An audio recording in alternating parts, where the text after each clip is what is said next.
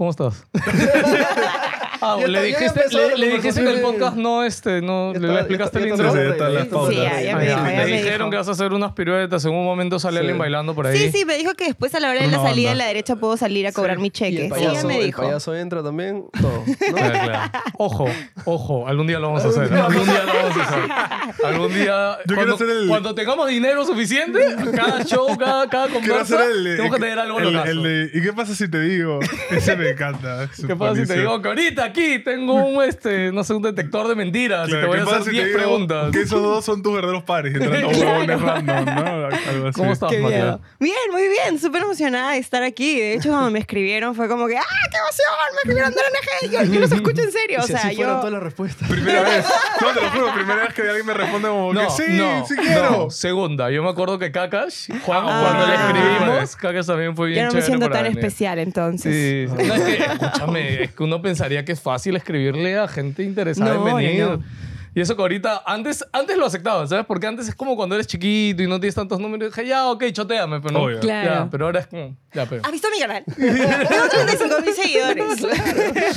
Sí, tal cual, ¿no? Oye, ya, empezando ahorita en lo que ya estuvimos hablando del tema de la radio, que justo Antonio te preguntó, ¿no? Que estabas en el. me- o sea, me comentas que es el prime time de la noche que antes tenía Chino y Adolfo. Ajá. Yo recuerdo mucho porque un amigo, de hecho, Oscar, me acuerdo que él entró a Wake Up cuando, eran, cuando comenzaron cuatro. Ah. Me acuerdo la cantidad de hate que, que tuvieron. Entonces, Sí, ahorita me puse a pensar en ti y tu salud mental con ese hate. ¿Te cayó o no te cayó?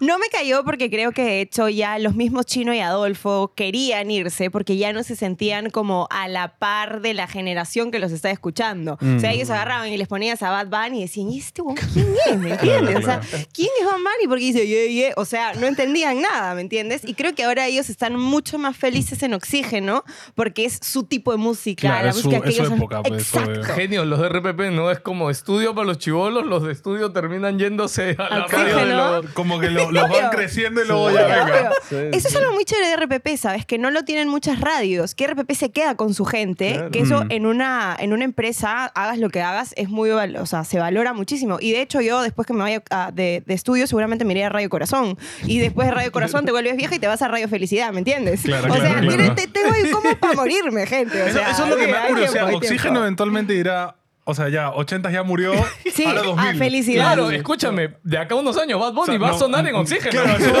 O sea, ¿qué pasa con esas radios que 50? O sea, eventualmente ya los 50 van a ser Sí, muy sí, viejos, ¿no? O sea, es ya- como, por ejemplo, has escuchado Doble 9 hace poco. Claro. Ya, es que es- me encanta porque Doble 9 es la única que en verdad sigue siempre con novedades y, Claro. deja, y deja generaciones sin miedo. Sí, sí, es verdad. Igual va a superar su nicho, ¿no? Igual Pero- cuando la Sí. escucho es como, ¿quién es, de- quién es esta canción, no? Ah, a mí, es- las pocas veces que he escuchado radio estos últimos tiempos, es como me gusta sorprenderme, en verdad.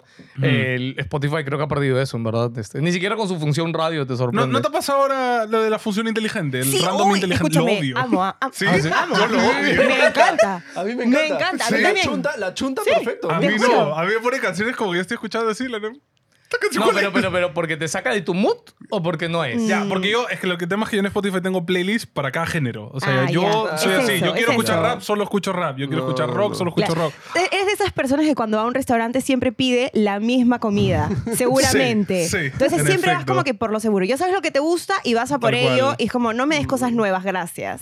Claro. Y si escucho algo no, yo lo agrego a mi playlist porque me gustó. Claro. No porque me lo sugiera Spotify, ¿no? Porque nunca le chunta. Eso Claro, sí. claro. Esta conversación llega gracias a Asus, para aquellos que se atreven. ¿Qué, qué tan bueno es trabajar ahorita en la radio? ¿Cómo te sientes tú en la radio ahorita? Yo me siento súper bien. A mí me gusta porque es de, la- de las cosas que hago, la única cosa a la que voy, sí puedo decir huevear, ¿no? Sí, sí, sí. A la que voy un poco que a huevear. O sea, voy a estar con mis amigos, a Ok. cagarme de risa con la gente, a hablar de noticias, de artistas, o sea, cosas más light, porque en el día a día creo que sí hago cosas como que son un poquito con una carga más emocional. Entonces Sí. llego a la radio y es como, puf, bien, llegó mi momento de venir a hablar cualquier Claro, para. Claro. Es que yo he visto capítulos tuyos que hasta terminan llorando. Sí. O sea, Sí, es súper sí, heavy. sí. Es que me parece un contraste bien loco, ¿no? O Pero sea, es que la gente, las personas somos así. Sí, Somos claro. como.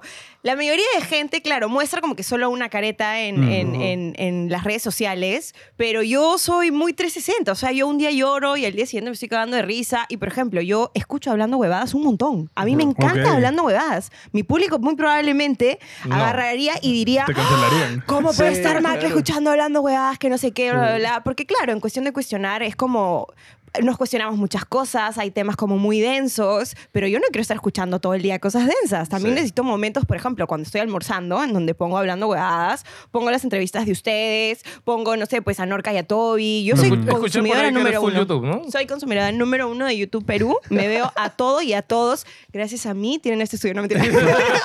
y además, eh, lo que hago siempre ahora que sé que es YouTube es que me veo todos los comerciales hasta el final. Eh, Ah, sí. eso es lo importante. Los comerciales ya lo final, hemos dicho, si tienen premium, no se preocupen. Es como, ah, pagué premium, Sí. ya no veo. Le da más plata, de hecho, al al Sí, canal. al O sea, canal. si tienen premium, chévere. Pero si no, mejor no, aún. no utilicen AdBlock o quítenlo de los canales que Sí, AdBlock como es nosotros, para no es que las les malas gusta. personas. Sí, sí.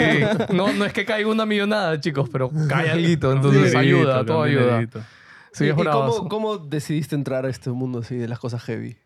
De las cosas heavy. Bueno, en verdad fue por un, un breakup. Eh, estuve en una relación de cuatro años, pero yo vivía mi vida como muy en piloto automático. Era como ya, bueno, estaba en la radio en esa época. ¿En esa época estaba? No, en esa época acababa de entrar Estudio 92. Yo estuve Ah, ok. tres años en Onda Cero y hace un año y poquito entré a Estudio 92. Acá entré a Estudio 92 y terminé esta relación de cuatro años y me quedé como no tenía idea de quién era. O sea, me había perdido tanto en esta relación que yo no tenía ni la más mínima idea de quién era, qué me gustaba, quiénes eran mis amigos realmente. Entonces... Claro, perdón si me pongo un poco, No, no, un- dale, un poco dale. como No, este eh, heavy con temas heavy. al. Sí. Pero, por ejemplo, cuando uno termina, lo que más pasa es que te haces trizas y te pones muy triste y tal. Y la tristeza es una emoción que viene a hacerte conectar con tus emociones y es una emoción que viene a enseñarte que tienes que mirar para adentro para poder aprender de la situación que estás Claro. pasando. Todas las emociones vienen a enseñarte algo. La Haz una tristeza. pausa ahí. ¿De dónde vino esa idea? O sea, creo que nadie que haya tenido una ruptura... Claro, ¿cómo- cómo te das cuenta de eso? O sea, claro. O sea, Ah. eso no te llega... Bastante como- manera de internalizar las Claro, o sea, emociones. cuando tú terminas, no sé, lloras, reniegas, no viene... No, esto Yo me me encerré enseñar. un año a jugar videojuegos. Eso es lo que hice yo. Bravazo. O sea, Claro, todo chévere lo que dices, pero ese ya es el speech de ya haberlo pensado. Claro, ya mucho pasó tiempo, el tiempo después. Ahora me he vuelto como. Eh, me gusta mucho averiguar acerca de las emociones. Es como mi tema favorito. Eh, porque soy una persona muy, muy emocional y muy sensible también. Entonces es como para entender más o menos mi mundo interno, eh, he hecho todo este research que la gente no se manda a hacer. Es como no saben cómo funciona su cerebro, no saben químicamente, por ejemplo, eh, cómo funcionan sus hormonas, por qué estoy feliz, por qué estoy triste, por qué estoy estresada, qué es el cortisol. Todo eso yo lo sé porque me he metido a averiguarlo, porque es como quiero conocerme más. O sea, entré como que en este mood de no sé quién soy, entonces lo que voy a hacer ahora es obsesionarme por entender quién soy a todo nivel, hormonal, emocional, este, hasta espiritual. Entonces me mandé este tripsazo de conocerme en 360 y encontré un podcast que se llama Se Regalan Dudas, que es el más grande de todo México a nivel de desarrollo personal, bueno, a nivel de todo la TAM, a nivel de desarrollo personal. Eh, y dije, tengo que hacer esto en Perú. O sea, todos sus invitados son mexicanos. Yo necesito que la gente de Perú hable de estos temas también Sí, con personas tabú. peruanos. Y dije, no, a la miércoles lo hago. Y lo hice. Y creo que de hecho Perú es un país que se habla muy poco de esto de la salud mental o de internalizar las O sea, emociones. creo que en general en el mundo, ¿no? Recién se empezó a tocar un poquito Sí, está- cuando está los de moda, youtubers... está de Sí, moda. está de moda. Sí, Sí. O sea, yo sigo bastante de Estados Unidos y, y bastantes ya están tocando ese tema, ¿no? Ya no Sí. es este roche decir de que te vas al psicólogo o al psiquiatra. Al ese tipo de revés, cosas, ¿no? para la generación de los chivolos es como que em, más bien están como super proud de ir Sí. al, al psicólogo. Ajá, no es como, ah, sí, me toca cita con el psicólogo. Es como, ah. Claro, en nuestra época era como que, ah, estás loquito, tienes Claro, un problema, ¿no? ahora ya no. Se veía feo. No, aparte acá también todo el tema social y lo diferente de las clases y poder, de hecho acá es un lujo acá, o sea, Tener un pagar psicólogo, un tal cual. psicólogo, Sí, sí, etcétera, sí, acá es- es, es un caro. lujo que se dan pocos, entonces Cojo, imagínate. hay psicólogos en la seguridad social, ¿no? Ya, Que yo sepa. Anda, anda, pide una cita, anda. Es Escúchame, la primera vez que yo fui al psicólogo fue en la universidad. Es- no sé si puedo decir, pero yo soy en la Universidad de Lima y la primera vez que yo fui a un nos psicólogo... auspicia. Todavía. Todavía. Entonces, la primera vez que yo fui a un psicólogo fue a la Universidad de Lima, que La me verdad, atendió tienen- una psicóloga y no me cobraron nada, o sea, ni un mango. Era parte de como la enfermería. Es que Sí. supuestamente es como una enfermería, ¿no? Parte Sí. de en, en Sí, sí, la sí. Fue tu primera experiencia con- en el psicólogo. Yendo por mi cuenta, porque de chivola había ido, pero era como que, ¿qué miércoles hago en este lugar? ¿Por qué mis papás me han traído aquí? Y era porque me votaron de tres colegios. Pero ¿por qué? ¿Por malcriada? Eh, ¿Por eh, distracción? Es que, así como ven, yo soy bien rebelde, ¿ya? O sea, como soy una persona que, por ejemplo, yo no me quedo callada. Es una va que yo no puedo... Esas personas que les molesta algo y no lo dicen, o esas personas que como ven algo en la calle y se quedan callados y son indiferentes, no puedo. No está en mi ADN. Me ha traído un culo de problemas. Me gustaría callarme más la boca, pero no puedo. O sea, es como, me gusta ser así como, siento una emoción, y es parte de mi emocionalidad. Siento una emoción y es como, tiene que ir para afuera y te tengo que decir porque si no me va a destrozar por dentro todas las cosas que estoy sintiendo. Eh, entonces, este, ¿por qué, ¿por qué hablamos de eso? ¿De por qué te votaron de tres colegios? Ah, bueno, ya, bueno, entonces este, yo sí era bien así respondona, que si algo no me parecía, yo le decía a la profesora. Me acuerdo que una vez una profesora me habló feo y le dije, ¿por qué me hablas así? Como, yo no soy tu hija, yo nunca te he faltado el respeto, yo no entiendo por qué me estás hablando de esa manera. Así que si me vuelves a, faltar el respeto, le voy a contar a mis papás que me estás tratando así porque no me siento como chivola. O sea, una chivola que le diga es una profesora que Yo te voté al colegio. Sí, me botaron del colegio. Sí, y también porque era... Bueno, yo estuve en un colegio evangélico, me dijeron que no podíamos hablar de religión, pero bueno, va un poco No, por o ahí. sea, no, ojo, no es que no podamos. No vamos a hablar a Tratamos de evitarlo, exacto, Pero- porque al final en religión cada uno tiene sus ideas, ideas, si no nos claro. interesa, pues. Bueno, yo iba a un colegio evangélico, en donde de hecho en un programa de completa la conté que hasta me hicieron a mí un test para ver si estaba endemoniada.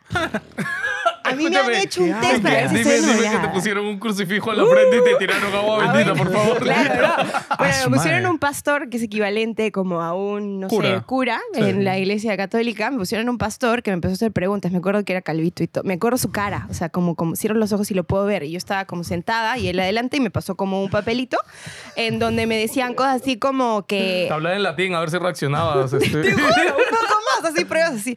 Decía algo así como cuando están, eh, cuando estás orando, cuando alguien está orando, rezando, eh, sientes que alguien te habla dentro de tu cabeza y te dice eh, como que no sé, cosas agresivas. Incluso había, me acuerdo que había una muy chistosa que decía algo así como que si cuando estás orando te dan ganas de tirarte gases, como que pedos. y yo como, ¿qué miércoles tiene que ver si me es- empujé un de- Escúchame, es el test de coeficiente intelectual, pero de demonios. Es un, es un test ya desarrollado psicológico. Había una abogada que yo... ¿qué te dice, no? Claro. Sí, sí, también me ¿En hicieron serio? eso. Me hicieron- te lo juro, te lo juro. Y como que me decían cosas así como que si yo escuchaba voces y que si es que veía otras personas que me acompañaban aparte de mis profesores y mis compañeros del colegio. Yo como que, ¿qué clase de test es este? Y, de hecho, a los chicos homosexuales de mi colegio también les hacían eso. Ah, Ah, su madre. ok. ¿Y tu Ajá. papá no dijeron nada? Mis papás no sabían, creo. Lo- Creo que se los he dicho como mucho después y ellos como muy avergonzados no sabían qué responderme, ¿no? Claro. Pero tus papás son evangelistas. Sí, sí Ok, lo son ok. hasta el día de hoy. Yo ya no soy religiosa, yo solamente creo en Dios, pero no creo en ninguna religión. Ok, ok. Porque siento que es como... No, no, quería saber si te habían cosas. metido por random, te tocó entrar a ese colegio o era por... No, no, no. Por- eh, yo he estado, los, todos los colegios en los que he estado han sido evangélicos. Mis papás no me querían poner ni en colegio laico ni en colegio católico. Claro, claro.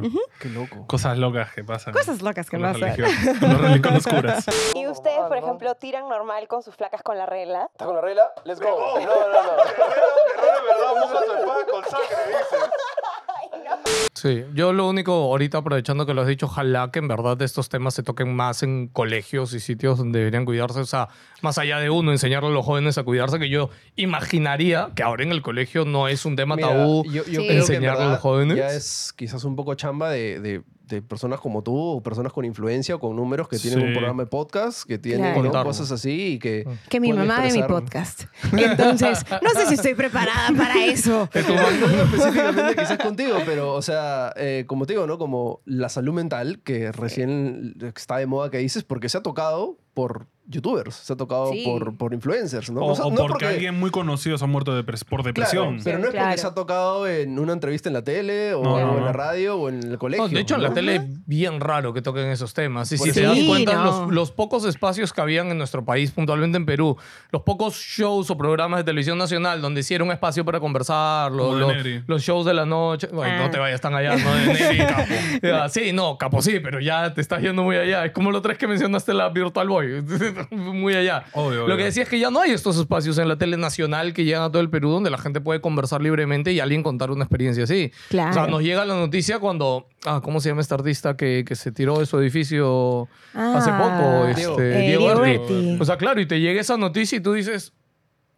Obviamente ¿Qué tenía fue? algo. Claro, No, tú te quedas. ¿Qué fue? O sea. con, con el cantante de Linkin Park, este, con y quería poner un ejemplo más, más nacional. El de claro, Foo con Robbie Fighters, Williams el- también, el, el, de el Foo baterista de Fighters. Foo Pero es fuertísimo porque, por ejemplo, este, la esposa de, que no me acuerdo el cantante de Linkin Park, ¿cómo se llama, tío? Chester Bennington. De Chester, su esposa al día, al día siguiente, creo, posteó una foto con él. Esto es un día antes, Sí, de y antes de está ayer. súper feliz. man está sonriendo, está happy. man, y Es como- que la gente muestra eso en las redes sociales y no te muestran como que, que, claro, nuevamente, somos un 360. Sí, también soy esa persona que se cae de risa los fines de semana y que sale a juerear y que, pucha, no sé, pues está re feliz cuando me nominaron a los premios Luces, re feliz, evidentemente, y todo. Pero también tengo días de mierda. O sea, la semana pasada, por ejemplo, acabo de sacar una marca de ropa eh, y, la- y el lanzamiento fue este domingo. Y hemos tenido con mi socia dos semanas de terror.com. O sea, las peores dos semanas de mi vida. Yo ya sentía que estaba haciendo tantos malabares con todas las cosas que Uf. tengo que hacer. O sea, claro, mi vida personal con eh, cosas que son no negociables para mí, como hacer deporte y tal,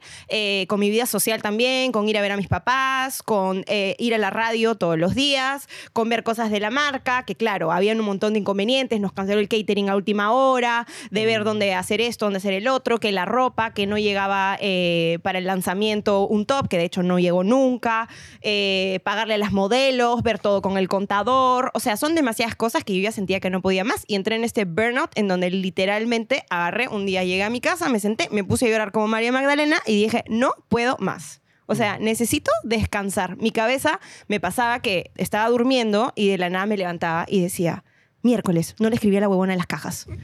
No le escribí a la huevona en las cajas. La Tre- cartulina. la cartulina. No le dije a mi mamá que tenía que comprar la cartulina. Claro, te O sea, tu juro. cerebro no paraba nunca. No, mi Ni cerebro siquiera no durmiendo. paraba nunca. Bueno, y para explicarles un poco, para irnos al lado cuestión de cuestionar, esto es porque cuando estás en constantes situaciones de estrés, hay, algo, hay una hormona que se llama cortisol que te sube y te sube y te sube. A-. Hasta que en un momento el cortisol es bueno, porque claro, por ejemplo, estás en un terremoto y se empieza a mover todo acá, el cortisol se te dispara y el cortisol te está avisando Claro. que hay Actúas. peligro, que tienes que actuar, que tienes que mover. Entonces nosotros nos vamos a parar y nos vamos a mover gracias al cortisol, ¿ok? Pero cuando estás en constantes situaciones de estrés y cosas que te detonan, que hay muchísimas que te pueden hacer que el cortisol te suba, te intoxicas de cortisol. Entonces, de día el cortisol funciona muy bien y de noche el cortisol suele bajar para que la gente pueda dormir tranquilamente. Claro. Entonces, el cortisol, yo estaba intoxicada de cortisol por tantas situaciones de estrés que puede pasarle a cualquier persona en el trabajo, eh, que simplemente mi cerebro a medianoche me mandaba estas alertas que me mandaría como si estuviéramos ahorita en medio de un terremoto, Claro, ¿me entiendes? claro, Entonces claro, yo no, podía dormir. Entonces ahora, para eso sirve conocer tu cuerpo. ¿Qué tengo que hacer? Tengo que hacer más deporte, el, el deporte baja el cortisol, tengo que tal vez escuchar un poco más de, de música tranqui, tengo que hacer cosas que, que yo sé, por ejemplo, los abrazos bajan mucho el cortisol, entonces yo llegaba a la radio, pueden preguntarle a, a Carlos Palma, y yo agarraba y le decía, ok, te tengo que abrazar. Y agarraba y lo abrazaba y lloraba. Llorar también te baja el cortisol. Entonces, de hecho, después de, de- de- de- llorar ese día, de justo vino una amiga a verme y abrazarla y decirle, no puedo más, que no sé qué, bla, bla, bla, al día siguiente ya me sentía mucho mejor y Cañón. dormí mucho mejor. Pero eso es porque conozco mi cuerpo y porque me he tomado la chamba de averiguar todas esas cosas. Y mucha gente dice que, pero, ay, Macla, ¿por qué habla de esto si no es psicóloga? Escu- estudió comunicaciones. O sea, no soy psicóloga, pero he investigado un montón de todos estos temas y yo hablo de mí, de mis experiencias, de las cosas que yo sé de mí, de las cosas de mi cuerpo, porque mi cuerpo, el tuyo, el tuyo, el tuyo, casi todos funcionan de la misma manera. Hay algunas cosas que no funcionan igual para todos, eh, pero sí me tomo el derecho de hablar porque creo que soy una buena comunicadora, uno, porque nadie lo hace y porque lo- l- a- muchas veces eh, no es que solamente sea tarea de los psicólogos hablar de la salud mental o hablar de ese tipo de temas. O sea, es deber de todos nosotros informarnos de estos temas y tengo el derecho de hablar lo que me dé la gana en mi canal. Claro. No, y también tiene toda la lógica, o sea, es como saber por qué te cae mal la comida o por qué no puedes tomar leche pasada. Claro. Lo mismo saber qué produce tu cerebro o no Sí, produce. sí, ¿no? es buenísimo, es buenísimo conocer. Y uno dice, ay, pero es que preferiría estar viendo Netflix. Yo, por ejemplo, no veo series ni películas. La última serie que vi fue The Last of Us, que me envicié, sí, buenísimo, pero después solamente veo YouTube para dormir. O sea, veo YouTube un ratito o para almorzar, o tal vez por ahí un sábado, un domingo, pero después no, no suelo ver muchas series ni ¿Por qué? películas. Porque prefiero estar haciendo otro tipo de cosas, como escuchar podcast. Amo escuchar podcast. Tengo como que todas las semanas escucho uno o dos podcasts completitos que tengan que ver con este tema para aprender cosas nuevas. Ok. Y también porque me sirve para mi contenido. O sea, por ahí Claro. escucho de una temática, por ejemplo, hace un par de semanas estuve viendo acerca del minimalismo, pero el minimalismo como en- no en el sentido eh, tal vez más terrenal, sino minimalismo en el sentido como más de adentro, de aquí Ujú. Este, no sé, por, por ejemplo, de drogas, he estado viendo también como que cómo funciona el cannabis, qué tipo de cosas hay. Yo la verdad no soy muy, bueno, no, soy, no es que no sea muy, yo no soy consumidora y tenía muchos estigmas, pero yo decía, ok, claro, yo tengo miedo y tengo estos estigmas porque nunca lo he probado y porque es algo muy desconocido para mí Mm. y lo desconocido al ser humano le suele dar miedo. Claro. Entonces, bueno, a por ello, voy a descubrir y voy a eh, y averiguar de esto para ver de qué se trata, para ver como que qué es lo que hace en tu cerebro, para ver cómo funciona, para ver por qué a la gente le funciona tan bien, para ver hasta qué dosis es recomendable o no recomendable. Entonces, como me pongo a averiguar de temas hasta de, de todo, ¿no? Hasta que tal vez no me siento tan Y, relacionada y yo. siempre es averiguar en lo eh, empírico o también en lo práctico. O sea, como has dicho, Mm. "Hmm, capaz voy a probarlo para ver cómo funciona. No me voy a ir a drogarme el día de hoy. O sea, a veces es como lo de. Como ver videos de cosas de, de- de extremas, ¿no? Sí, Como o sea, que- o lo que dices, de hecho, eso es, es una de las cosas. Yo tengo mi bucket list de, de cosas que Claro. hacer, ¿no? Pero yo nunca lo he hecho. Y yo algún día tengo que. Un día, no, listo. Un día. Un especial de NG. Un streaming, ¿no? NG Probando, primera Haciendo, vez. claro. Es que, a ver, eh, como tú dices, Yo creo que inicio. todos y de nuestra generación hemos crecido con mil estigmas de eso. Pero al final es como, a ver, todos hemos tenido amigos que se drogan. Este, ojo, estamos Todos hablando de se Oh, y esa es otra todos. palabra, ¿no? Sí. Maldita sea. Todos tenemos amigos que consumen.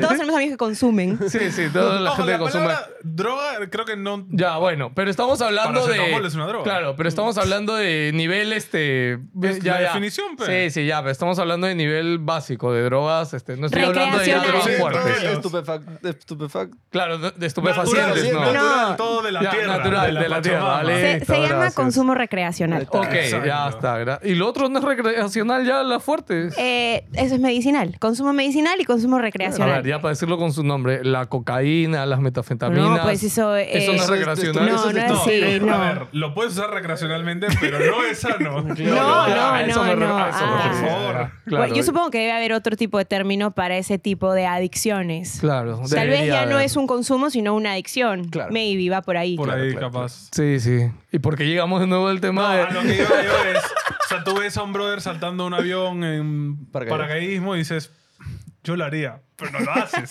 ¿Me entiendes? Pero algún día va a llegar ese día en que lo voy a hacer. A eso voy. O sea, Mira, cuando lo. Una vez que ya lo hago capítulo en el podcast, no hay vuelta atrás porque digo, verga, ya, ya lo estoy haciendo en el podcast, no puedo ser tan hipócrita y tengo que ser consecuente. Exacto. Maldita sea, yo me metí en esto. Entonces, sí me pasa que una vez que ya lo hago capítulo en el podcast, es como, Lo ya fue. O sea, lo tengo que poner a práctica porque no puedo ser tan hipócrita, no Claro, puedo claro. como Es que como si ser tan. un juego y no lo hemos jugado. Tal- Sí, Tal no, cual, claro. tal cual. Sí, no, no, me siento muy mal. Eh, y, pero sí, por ejemplo, lo del minimalismo sí lo intenté, boté todos los cachivaches que tenía en mi casa. maricondo. Sí, muy rollo. maricondo. Sí, sí, sí, muy maricondo fue, fue cuando, cuando Pero empecé a averiguar sobre agradeciéndole a eso. cada cosa, que eso me encantaba.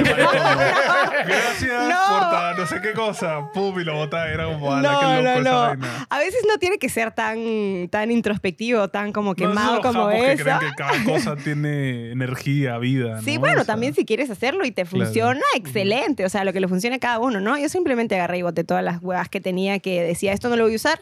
No lo usado en los- en- en- hace seis meses que no lo uso, no lo voy a usar. O sea, eso que agarras y guardas una cosita, es que esta caja me puede servir para... No te va a servir, no lo vas a usar, bótalo. Tal cual. Y te sirvió. Sí, sí, sí, sí, me sirvió porque, claro, lo que pasa es que mentalmente a lo que iba el, el, eh, el- el documental, porque me dio un documental y, y como varios podcasts, eh, es que imagínate que tienes 20 pantalones en tu Mm. closet y tienes 5 pantalones en tu closet. ¿Cuál te va a tomar menos tiempo decidir o pensar qué cosa ponerte? Evidentemente el que tiene 5 pantalones. No te dice solamente ten una túnica como Jesús y unas chanclas Claro. y con eso vive, no, Claro, claro. ¿mayas? Pero vive con las cosas que tú te sientas cómoda, que no necesariamente tengas como que 50 pantalones o 50 cajas o 50 mil zapatos o 50 mil cosas que al final del día visualmente te van a ocupar un montón de espacio y mentalmente te ocupan mucho espacio también. Espacio que puede ser utilizado más productivamente para otras cosas. Claro. Hola, Steve Jobs, que tiene 50 iguales, ¿no?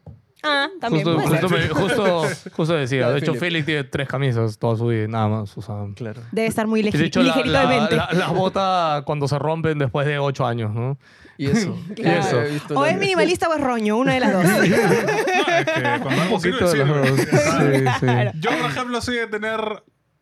Para no tener que lavar a cada rato. Porque si tuviera cinco, tendría que lavar a cada rato. Qué pereza. No, Prefiero yo que tengo saque una rumba así de Claro. polos que literal meto la mano, Sí, sí, saco uno y ese que pongo. Ese, este color, venga. Bueno, vamos. no es que tenga cinco pantalones, a ver, o sea, tengo como que uno de cada color por ahí, o un par de cada color, o uno con este fit, y uno como que, ay, que, que te queda acá, uno que te queda acá. Tengo como unos 10 o 12 pantalones, ¿no? Claro, claro, claro. Pero a lo que voy es el ejemplo de qué Que cosa no tener. te- Es que mientras los uses valen, creo yo. O Claro, sea, si claro, no los has usado, en, exacto. como tú dices, en seis meses, en verdad. No lo no voy a usar, voy a agarrar y lo voy a donar.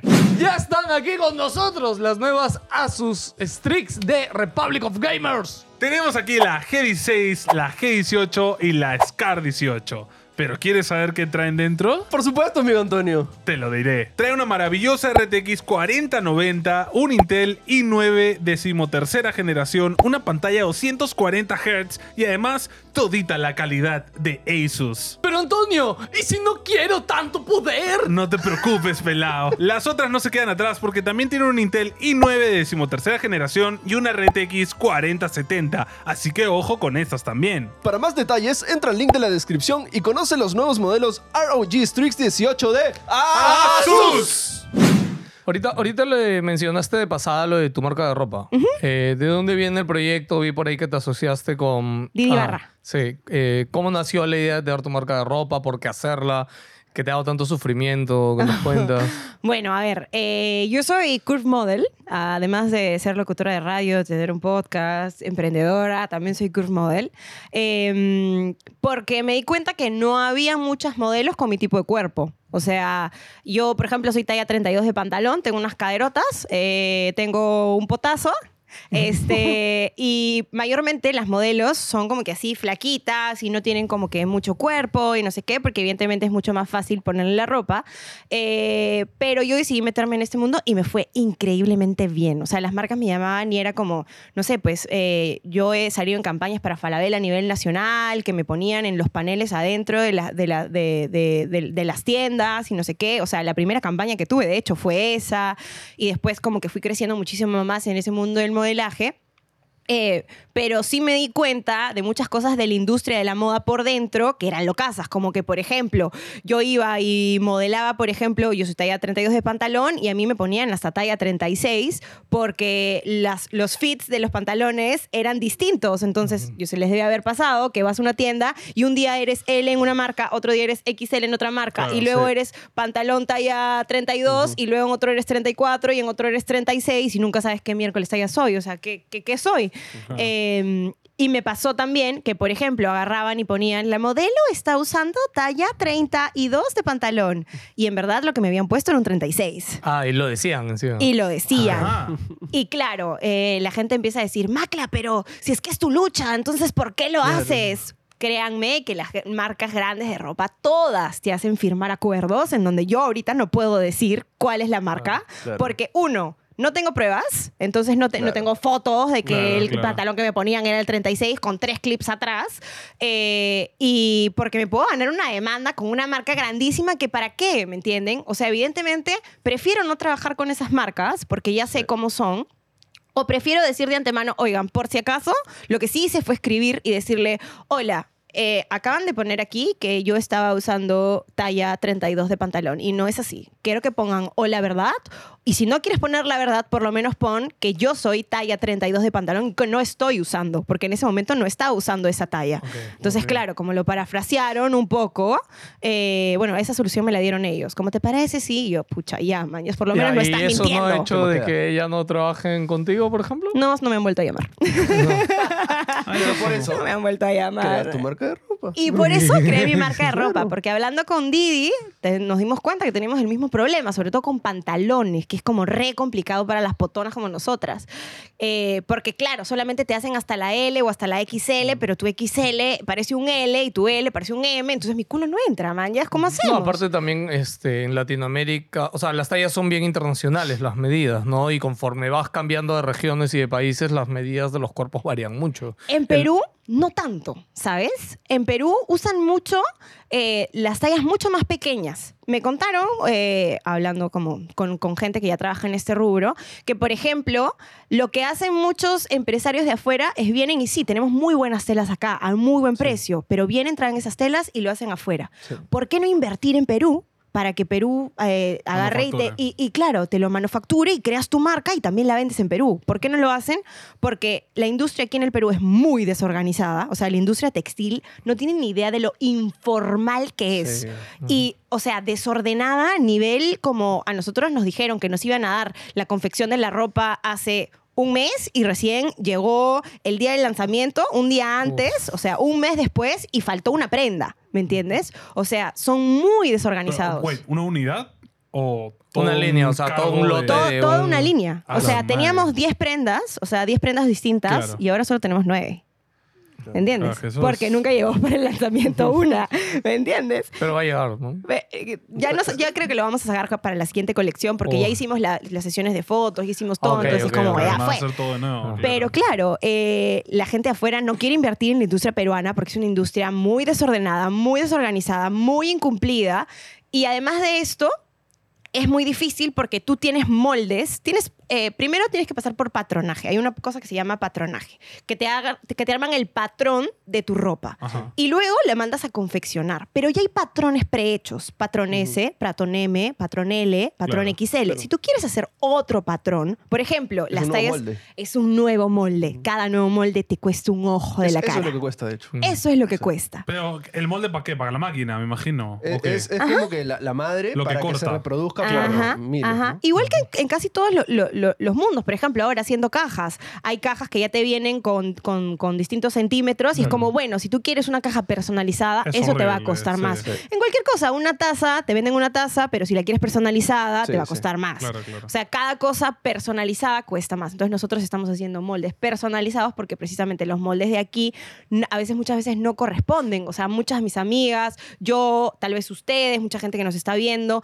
van a otros países y, por ejemplo, en Estados Unidos es como que, oye, casi encuentro ropa para mi talla. Claro. Sí. Oye, casi encuentro zapatos para mi A- a, mí talla. aquí me pasa mucho que me queda el pantalón, pero me queda corto. Me El queda largo. por encima del tobillo. y es como- Claro, chavito, chavito. Claro, y es como, no puede ser. Y me pasa mucho, claro, en las tiendas a por mayor de acá, digamos. Tal cual, tal Sí. cual. Entonces, hay un montón de cosas para hacer con esta industria y hoy día tenemos este sueño loco de cambiar la industria de la moda y de hacer nuestros propios moldes con tallas completas como las tallas americanas. Entonces, es eso, porque claro, eh, me decían también que esta misma persona que me hablaba como que de los inversionistas y que prefieren llevarse las telas afuera y hacer todo afuera, que esta persona en específico, que era un chileno que tenía mucha plata, que quería invertir, se agarró, se llevó todas las cosas acá y las hizo en Brasil. ¿Por qué? Porque los cuerpos de las mujeres en Brasil son Ah. más... Igual en Venezuela. Eh, por ejemplo, mi productor es venezolano y hablando de esto me decía, todas mis amigas venezolanas han venido acá, no han subido un gramo de peso y tienen que usar una talla más de pantalón. Claro. Porque en Venezuela los moldes son distintos a los moldes Mm. peruanos. Aquí todo es como muy chiquito. Y la mujer peruana no es tan así. La mujer peruana qué tiene curioso ¿no? caderas, tiene Sí. poto, tiene, o sea, la mujer peruana no es como la mujer europea o la, o la asiática, que son muchísimo más flaquitas, ¿me entienden? Claro. Entonces, yo supongo que por ahorrar en costos de moldes, de cosas así, eh, decidieron hacer las cosas más pequeñas y nosotras hemos decidido invertir un poco más precisamente para cambiar eso. Ok. Bravazo. Pero es que es todo un mundo nuevo también. Ay, no que- tienes idea, no sabíamos o sea, nada de Es que esto. justo por eso digo, o sea, yo te noto un poco obsesiva con las cosas que quieres aprender. Ajá. No sé si me equivoco. Sí. Pero, o sea, te metes full a, este, ¿cómo se llama esto? Es salud mental, ¿no? Full a, a todas las cosas que he mencionado y ahora estás full metido en esto, en tu Ajá. proyecto, me imagino, ¿no?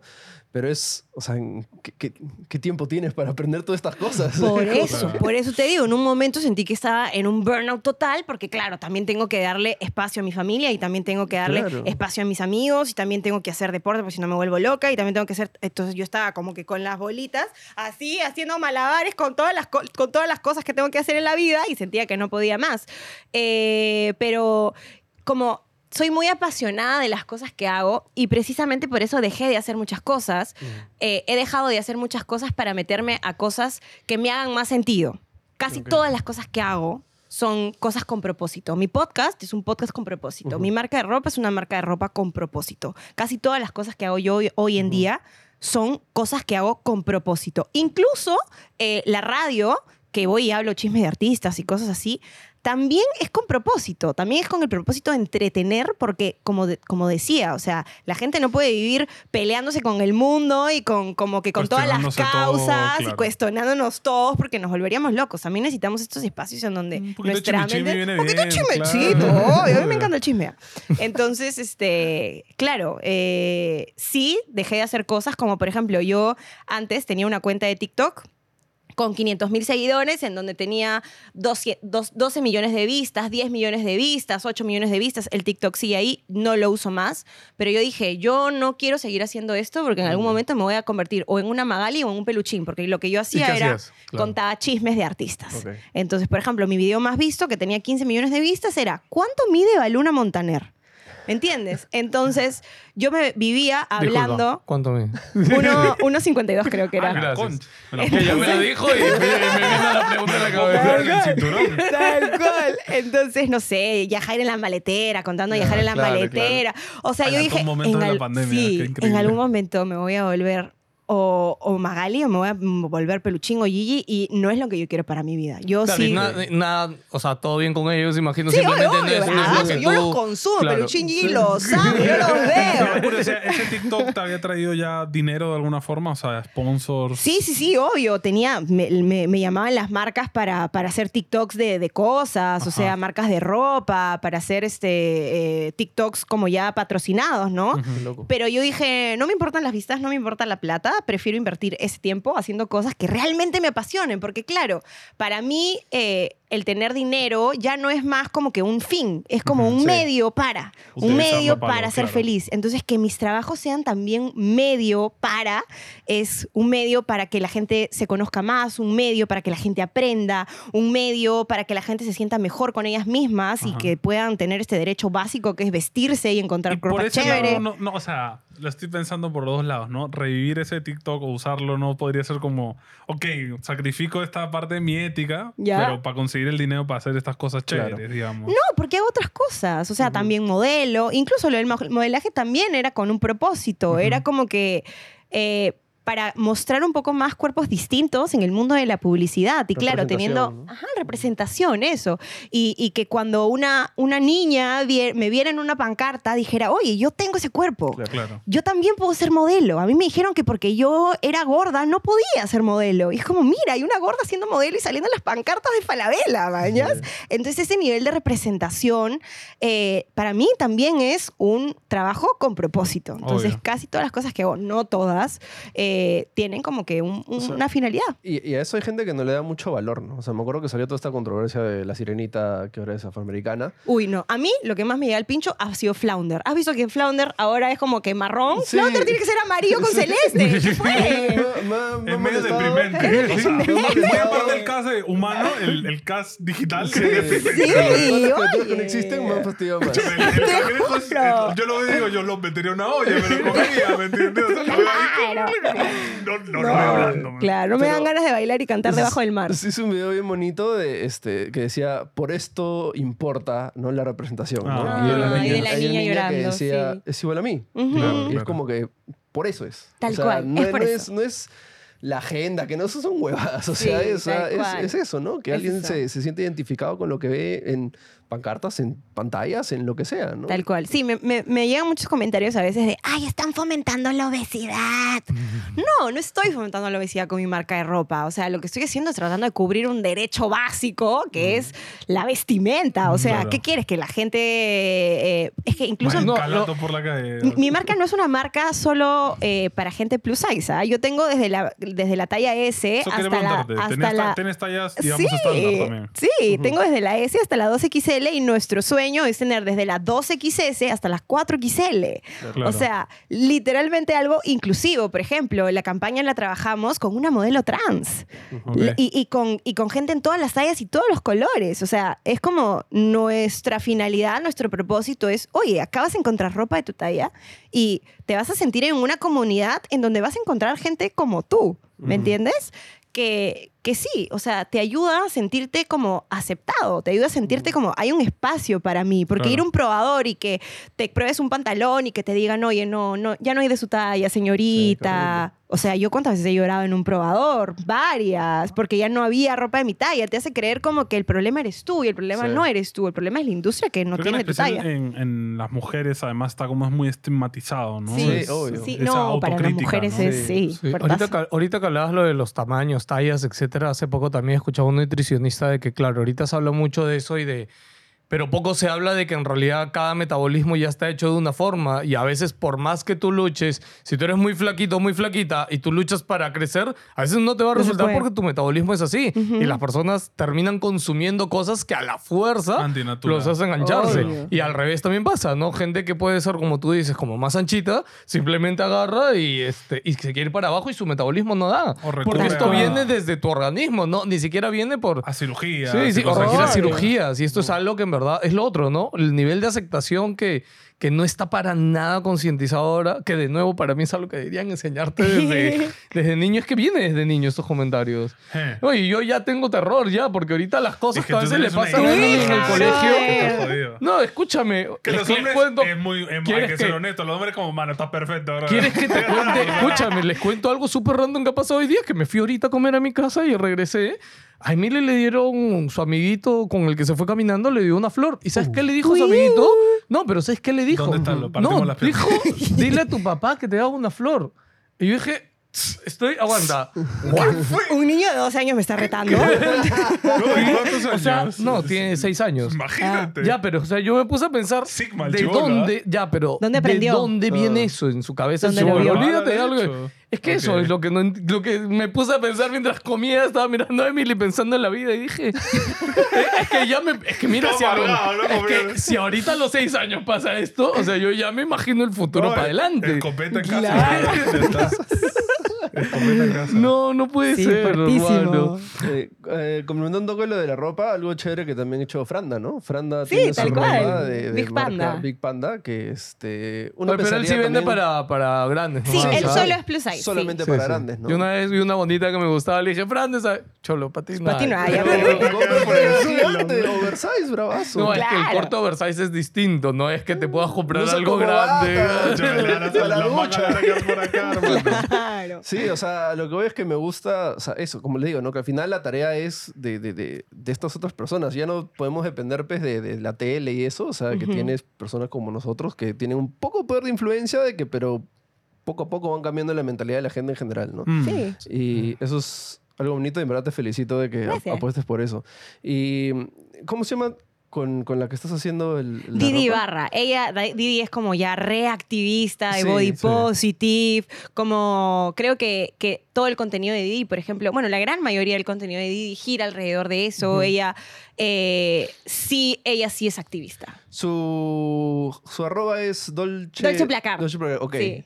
Eh, tengo una historia con ella, de hecho. curiosa. nos No, gustan las no, no, sí. historias. A No, ver. eh, es que es rapidito, que o sea, yo antes yo tenía una, una marca de stickers, ¿Ya? de unos dibujitos, y ella iba a convenciones así de, de animes, de cosas. Sí, a- eh, a- le gustan ¿no? esas cosas. Le gusta bastante. Ah, y de hecho ella Ah, fue... es ñoña. Es ñoña como ustedes. Es ñoña las como ustedes y como yo. Con números que le tomó fotos a mis stickers y a mis tazas Ah, y posté man, en las redes y por ahí ya tuve un pedido de Navidad, me acuerdo, 25 tazas que me llegaron. Ah, Hice mi Navidad, madre. 500 lucas me cayeron.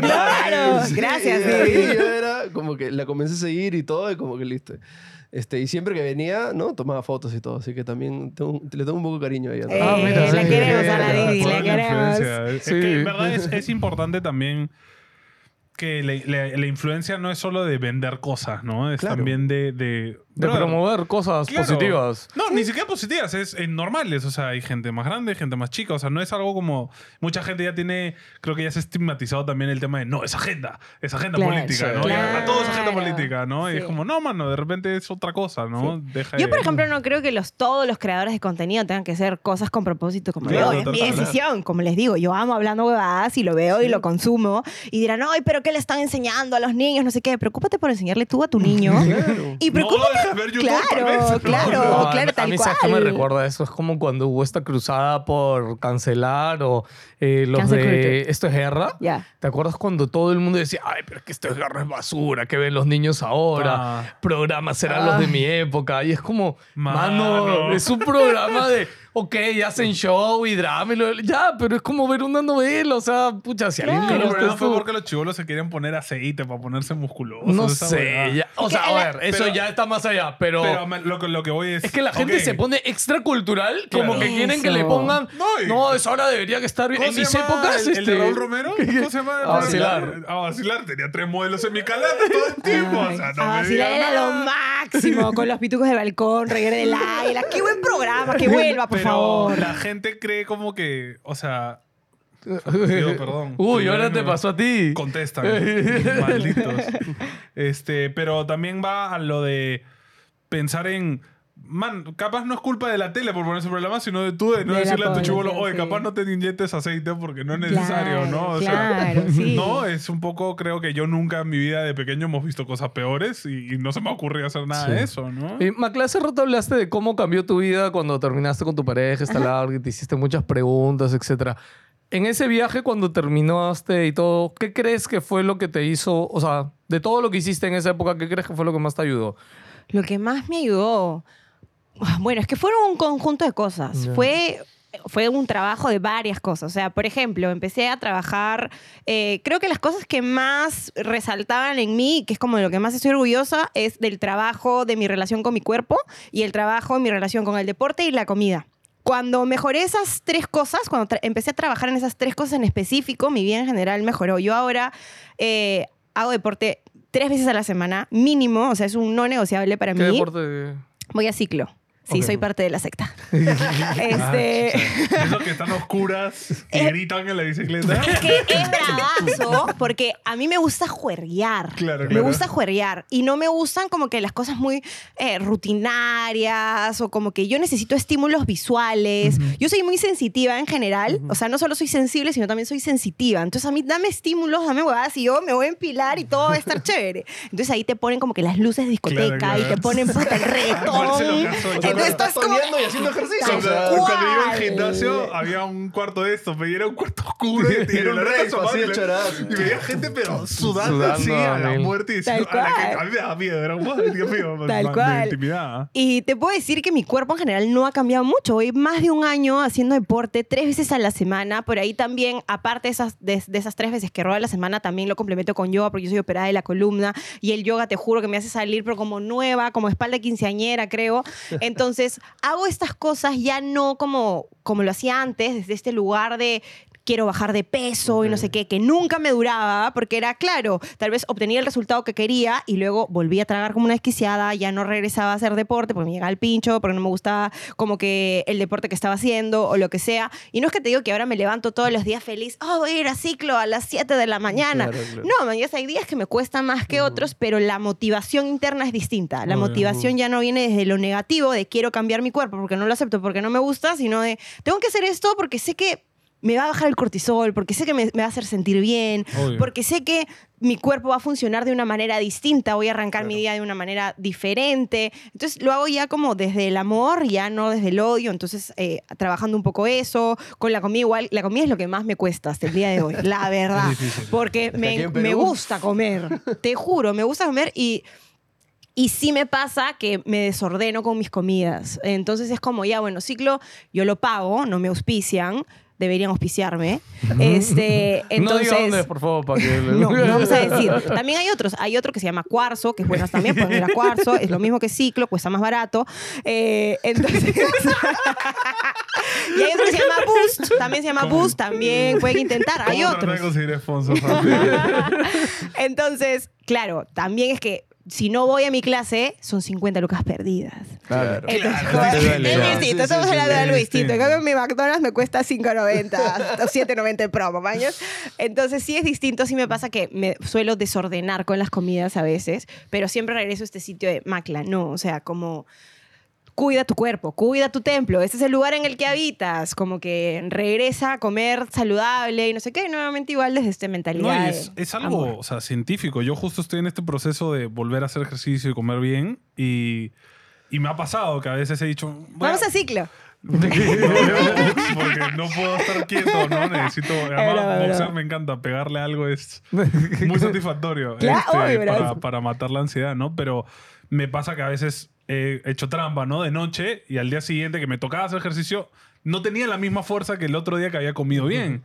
Y Mm. básicamente mi, mi entrenador me decía, es que, man, es que no, no le has dado la gasolina que necesita A tu cuerpo que necesita, La tal grasa no te cual. sirve para nada ahorita. pues. Entonces, este, es algo de la energía física, viene mucho de la comida y la gente no tiene eso concientizado también. Sí, ¿no? sí, tal cual. Y también como me empecé a dar cuenta de muchas cosas que yo hacía, como que tenía muchas conductas compensatorias también, Mm. ¿no? O sea, yo he sufrido trastornos de la conducta alimentaria, he sido tanto bulímica como anoréxica, como he tenido trastornos por atracón. Trastorno por atracón es el más común aquí en Perú. Eso que agarras y te empujas un montón de cosas y es como, ah, esto es empachado y no sé qué. Y está renormalizado el trastorno por atracón, pero también es un trastorno de la conducta Ah, alimentaria. mira, no conocí, yo nunca, nunca había La gente eso. no lo suele saber. Y terminar, comer hasta vomitar. Creo que es- tenemos ese es- trastorno. exacto, tenemos, exacto. tenemos Sí. ese trastorno. ¿no? Es, es- es muy común. Yo, yo es que la- también. acá, como dices, está, de hecho, es muy costumbre comer normalizado. hasta llenarte. Comer hasta sentirte No, lleno. sí. De hecho. No, Entonces- lleno no. Este, Sí, ya, claro, empachado. empachadísimo. Pero es Luego costumbre. satisfecho, luego te llenas y luego te empachas. Sí. Sí. Y, y Claro. cuando te siguen empachado es como, ya, hasta ahora sí, ¿no? Claro. No, Sí, pero eso es mala costumbre. Hay sitio para postre. Hay, hay eso, Ah, porque el postre va para el corazón, Claro, no al claro, estómago. entra a otro lado. Va por otro lado. Entonces sí, yo eh, empecé a trabajar con eh, una nutricionista que empezamos a trabajar con la alimentación consciente, que es más que nada escuchar tu cuerpo. Como ya estoy satisfecha, hasta aquí voy a comer.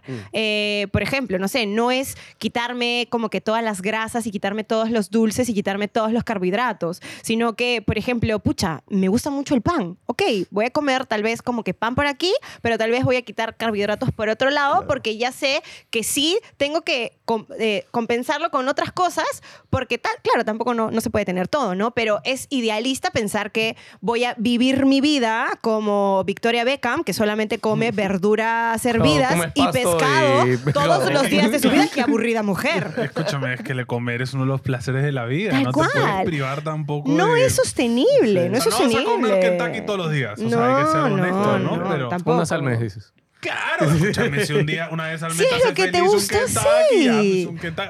no te comas un mega tú solo, ¿no? Comete Claro, dos piecitas, claro, tres piecitas, cla- ¿no? nuevamente, escuchar tu cuerpo. No voy a agarrar y me voy a pedir mi Kentucky y voy a comerlo Solo hasta quiero que me que quede las satisfecho. últimas veces que he comido Kentucky siempre es como que me antoja y después que lo como, en el instante me arrepiento porque me siento horrible. Sí, sí, como- sí, me Ya ha es, pasado, me ha es, pasado. Ya es es. horrible. O sea, yo digo, es más, si siempre digo, no voy a volver a comer Kentucky. Sí, Kentucky, no voy a volver a comer. Y de ahí, porque un día dices, Ya, ok, pero- hoy día más. auspicia Kentucky. que te traiciona es tu cuerpo, ¿ah? porque a mí me ha pasado eso cuando empecé la dieta, comí una hamburguesa y al día siguiente me cayó pésimo porque mi cuerpo era un man, ¿qué haces? Ya. Y después cuando quise volver, cuando mi cuerpo dijo, uy, una hamburguesa, la vi y mi, cuerpo, mi estómago dijo, no, y como que me sentí mal y dije, ok, no la voy a pedir. Como, bien, mi cuerpo ya no quiere comer basura, Claro. ¿no? Yo por ahí, por ejemplo, no creo en la cultura de la dieta. Para mí la cultura de la dieta es nuevamente algo no sostenible. Yo prefiero aprender a comer Sí. y tener una alimentación consciente. Claro, igual es un proceso que tienes que tenerlo con una persona eh, que haya estudiado para eso. Obvio, yo tengo sí. una nutricionista porque hay cosas que yo no sé de mi cuerpo que yo no sé. No sé qué clase Son- de gasolina médicos, necesita. saben, Exacto. claro. Entonces es como, claro, ella me acompaña en este proceso de que me enseña a comer, me enseña qué cosas le hacen bien a mi cuerpo y tal, pero no me dice no puedes comer esto ni come esto, sino ella me dice qué cosas son mejores para qué, dependiendo de, de si hago deporte ese día, si no hago Claro. deporte ese día. Entonces, es como, es esto, ¿no? De aprender a escuchar tu cuerpo, escuchar tus emociones, porque claro, hay bastantes tipos de hambre. Está el hambre emocional, está que, que viene como que porque te, tienes mucha ansiedad o pasan cosas, o estás triste y te dan muchas ganas de comer. A mí me pasaba mucho eso, que yo Mm. comía mucho cuando estaba triste o cuando estaba feliz, porque la cultura latinoamericana es mucho de vamos a celebrar, vamos a comer. Claro. Entonces está el hambre emocional, también está el hambre por olfato, por ejemplo, que hueles algo y qué rico, huele, Uy. qué rico huele. Mm, voy a agarrar y voy a comer. Claro, ni siquiera tu cuerpo Oh. no, no, no lo necesita, pero lo Complicado. Mira, en mi casa hay McDonald's y siempre pasa. claro. Y entra el aromita así como... Yo, yo, yo, yo había costado una cevichería, bro, y entran los olores del, del pescadito frito, chicharrones. Claro. Claro, tal cual. Es más, Entonces- ahora quiero comer.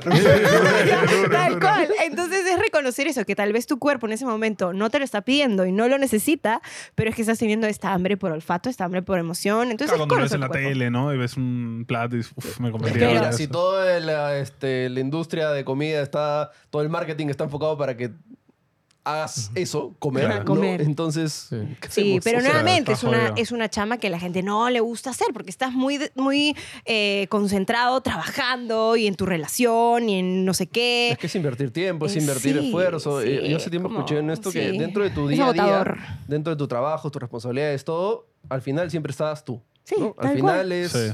¿qué, qué estoy haciendo por mí, ¿no? Tal y es normal, ¿no? Sí. Lo que, ¿no? Entonces es pon un poquito más arriba, Ajá. ¿no? Y empieza a, a empezar por ahí y lo haces tu día, ¿no? Sí. Sí. Tampoco te estoy diciendo de que como salen eso, ¿no? Este, cómo ser exitoso en la vida. Ah. 4 de la Ah, mañana, odio, vamos a correr. odio. 5 a.m. Club, no, yo me levanto a las 7, 8 y si mi 5 cuerpo me lo... No, fuera, mierda, yo me levanto a la hora que mi cuerpo me dice y si puedo, ¿no? Si tengo que levantarme temprano porque tengo que chambear o porque tengo que estar a las 7 en una sesión de fotos, me levanto a las 6 de la mañana Claro. sin problemas. Pero si es que puedo dormir hasta las 10 de la mañana, dormir hasta las 10 de la mañana y haré deporte a la 1, Sí. o sea, a la 1 de la tarde, no tengo problema. No, de eso me levanto No sé si 5, viste, me baño, hago ejercicio. como- Justo creo que Mark Wahlberg sacó su rutina, lo posteó en Instagram, que tío. empezaba a las 4 y media de la mañana. Ah, Man, o sea, Se iba a correr, ¿para qué eres millonario? luego creo que meditación, desayunaba, luego este tiempo en familia y todo, todo, y se iba a dormir a las 7 y media, ¿no? ¿Te Y imaginas? que- Este, papá, ¿podemos jugar? No, hijo, todavía no toca la hora en familia. Ahora es hora del keto diet. Claro, claro. Hermano, no puedes vivir así, Así, ¿no? La no, Roca creo también no, subió el no. suyo y era como, hermano, es que no, No. no, no- no es sano. La o sea, vida no. no es eh, así. Es que yo creo que, ¿sabes qué pasa? Es que cuando llegas a ese punto en la vida, o sea, imagínate ser ni siquiera millonario, multimillonario, ¿ya? Y no tener un... Que o sea, imagínate ganar te 50 desmadras. millones en una pela y tener que levantarte a las Ya, 7 de es, la que, mañana. es que yo creo que... Claro. no, es que yo creo que si cuando llegas a ese punto... No puedes parar. No, no, más que no puedes parar, también es de que si te vas al desmadre, o sea, pierdes todo. ¿me Pero son entiendes? oportunidades. O sea, claro. ¿no? es Ya, muy pero feo. mira, yo, por ejemplo, ahorita este, yo, mi vida la, básicamente la centro en objetivos que quiero en mediano plazo. ¿no? Y ahorita mi objetivo es tener lo suficiente mi- dinero para no preocuparme por ni un almuerzo ni un día de mi vida. Ya. Pagarle a alguien que me cocine rico y sano. Ajá. Y me olvido ese tema Ajá. y me ahorro el tiempo de cocinar y sé que voy a comer bien. Entonces yo trabajo ahorita para eso. Entonces, ya está, estoy cuidando mi cuerpo, ¿no? Estoy este, administrando mi economía, ¿no? Y voy a administrar mi tiempo para hacer otras cosas más adelante, Claro. ¿no? Claro. Entonces, es... Yo creo que la gente se tiene que poner metas, ¿no? Para cosas específicas que quieres hacer, ¿no? Si ahorita, por ejemplo, dices de que te, tienes tu nutricionista, pero me imagino que tú te tienes que cocinar. Sí, eso es lo peor de todo. Tendré que cocinarme yo el atón. Oye, creo que voy a cambiar de objetivo y que mi objetivo también sea ese, Entonces, que me cocinen. es, ok, entonces un presupuesto para que alguien me cocine, ¿no? no lo había pensado. Un Y que te olvidas eso. Ah. Claro. Te olvidas eso, solucionado tienes y sigues para razón. otra cosa, ¿no? Y así... pi, pi, pi, Tienes pi, toda más. la razón del mundo. ¿Por qué no lo había pensado? Es un JP Pro Tip. Aunque creo que, o sea, es que también hay actividades que hacerlos uno mismo fomenta cierta energía también. Ya. Como por ejemplo, mire, y acá te podemos contar, Philip, por ejemplo, que obviamente Philip no debería tener la necesidad de cocinarse, pero Philip se cocina Porque y él no quiere y él no quiere Ojo, pagarle Ya. a alguien. me que encanta le- cocinar, pero todos los días. Comer no, mami, Ahora ya que estoy cocinando tuyo, es un latón. Sí, sí. O sea, Pero yo le cocino a mi perra y no, ya estoy. Mañana Desde Claro. cocinar, no. O sea, desde planear, ya, ¿qué voy a hacer Eso toda también. la semana? Ya, ¿qué necesito comprar? Ir a comprarlo. Claro. Z, Z, Z. O sea, quiero pasar el domingo jugando a la Play. No voy a ir a comprar al mercado, ¿me entiendes? Pero es, parte de ser adulto. Me pasa ¿no? con la No limpieza. Por ejemplo, yo no le pago a nadie para que vaya a limpiar mi Mm, casa. O sea, sí, pero por ejemplo, una vez cada dos meses para Claro. hacer una limpieza ultra Profunda, profunda. Pero después Después, en el día a día, semana a semana, limpio. la que limpia soy yo porque no tienen ni idea de cómo me vacilo y cómo me encanta levantarme a limpiar mi espacio. Siento que cuando yo... ¿Vives sola? Sí, vivo sola. Eh, cuando yo limpio mi casa, siento que estoy limpiando mi mente también, de alguna manera. Y pongo mi música y me pongo a cantar y me pongo a bailar con la escoba y la paso fenomenal. O sea, realmente es como una actividad que me gusta y por eso no me gusta llamar a alguien para que lo haga. Eh, salvo que ya, pues, que ya no es tan divertido, pues, tener que estar quitando como que de cada esquinita y no sé qué, ya la limpieza profunda, eso sí es otra cosa. Pero a mí también, por ejemplo, como Philip le gusta cocinarse, a mí me gusta Limpiar. limpiar. O de limpiar. Mira, a mí qué? no me importa limpiar, pero me tienen que decir, este sábado vamos a limpiar. No es que, sorpresa. Tienes que preparar se limpia la mentalmente. casa. Eso pasa a mi esposa. Se le activa el chip y solo limpiar todo. ¿Qué pasa eso?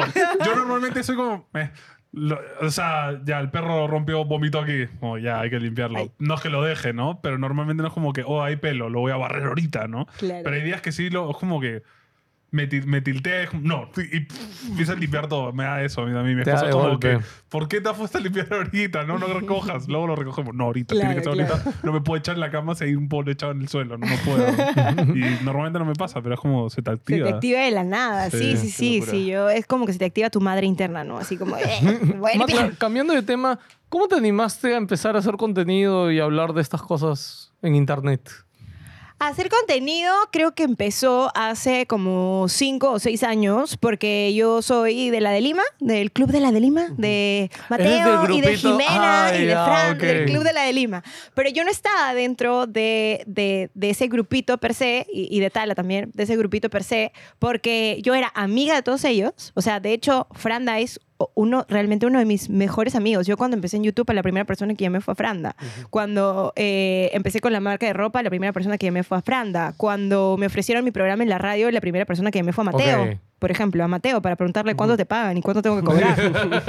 Mateo fue la primera persona que se enteró. Básico saber cuánto cobrar, Sí, chicos. sí, sí. Esas cosas no lo Entonces, crean. sí son como mis amigos, pero yo nunca estuve metida dentro de su grupo de trabajo porque yo no actuaba. Yo no era porque- graciosa. Y de hecho ellos empezaron bien, o sea, empezaron ahí en la universidad, pues, y empezaron bien chivolos, vamos Sí. a decir, ¿no? Mm. El primer video de Jimena viral, yo estoy en ese video. El video del taxi. Ya. Jimena Galeano hizo un video de- del taxi en donde ah, está un taxista llevando a, a unas chicas a una juerga. Yo soy una de las chicas que estaba dentro de ese, de ese video del taxi. Luego yo me fui de Work and Travel todo ese verano y en ese verano todos ellos despegan.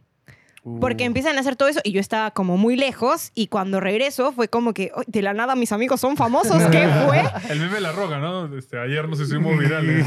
te juro, literal. Y es más, me acuerdo que mis huecos, por ejemplo, yo paraba con Andy Insane también. O sea, eh, que de hecho vivía súper súper cerca, como ¿Ah, sí? acá, Ah, una o dos cuadras. no Pero bueno, ya, este.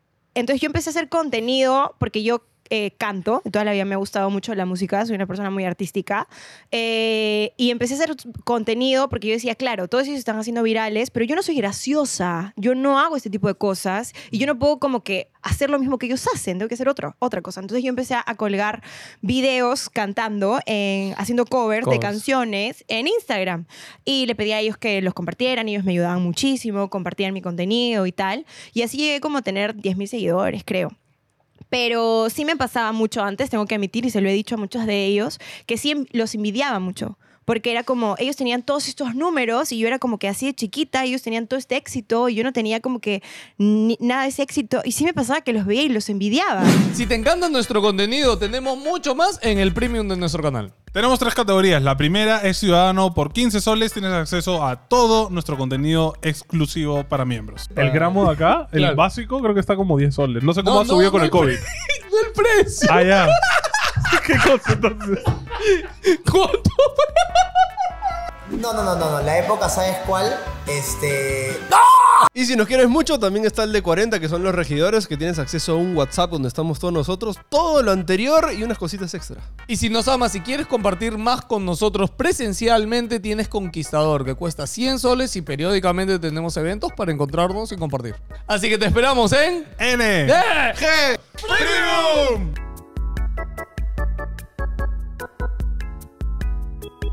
Claro, y encima para ti era carajo, si no me hubiera ido, Sí, yo estaría de claro, estaría ahí, pero... Work and travel. Sí, maldito Work and Travel, que encima fue el peor Work and Travel de mi vida. Fue una mierda. No, no, Ay, o sea, yo- tipo, terrible, terrible. Y una de mis mejores experiencias de vida ha sido mi Work Work and Travel, No, no, no. Yo lo pasé fatal, pero porque vivía en una casa con. Éramos 10 personas, éramos 3 chicas y 7 chicos, que eran unos cochinos de miércoles. No, te- terrible. Me peleé con toda la casa, me terminé yendo de la casa, drama, mi mejor amiga. Me fui con mi mejor amiga, regresé sin mejor amiga. Drama, gente, drama. Eso es para otro episodio.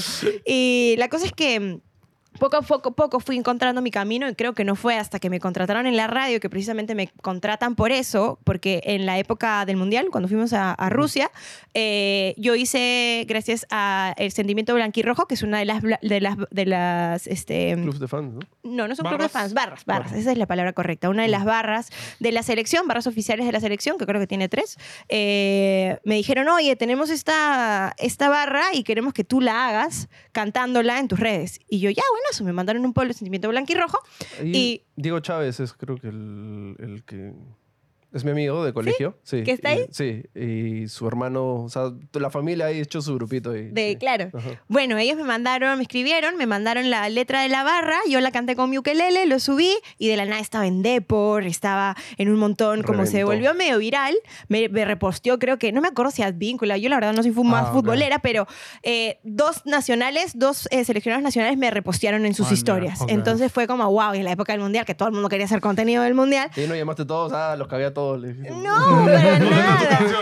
Claro. Bueno, tal vez en ese momento seguramente sí me sentía así porque venía desde un lugar muy de, de competencia. Sí, sí. Ahora ya no, ahora todos son mis amigos y creo que cada uno ha encontrado su nicho, su lugar. Ahora como que estoy más con esa mentalidad de aprender de ellos, de estar agradecida de que son mis amigos y no envidiar su éxito, sino más bien aprender de su éxito, que creo que ese es como eh, una mirada distinta de verlo y creo que por eso también me ha ido muy bien, porque es como puedo seguir apalancándome de ellos y crecer juntos, como Claro. aprendiendo uno de, de- de otro.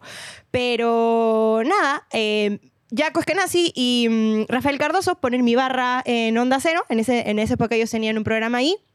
Ponen mi barra ahí y yo tenía como 10.000 seguidores y agarran y me escriben mis seguidores, oye, te han puesto en onda cero, no sé qué. Y yo, ¿qué cosa?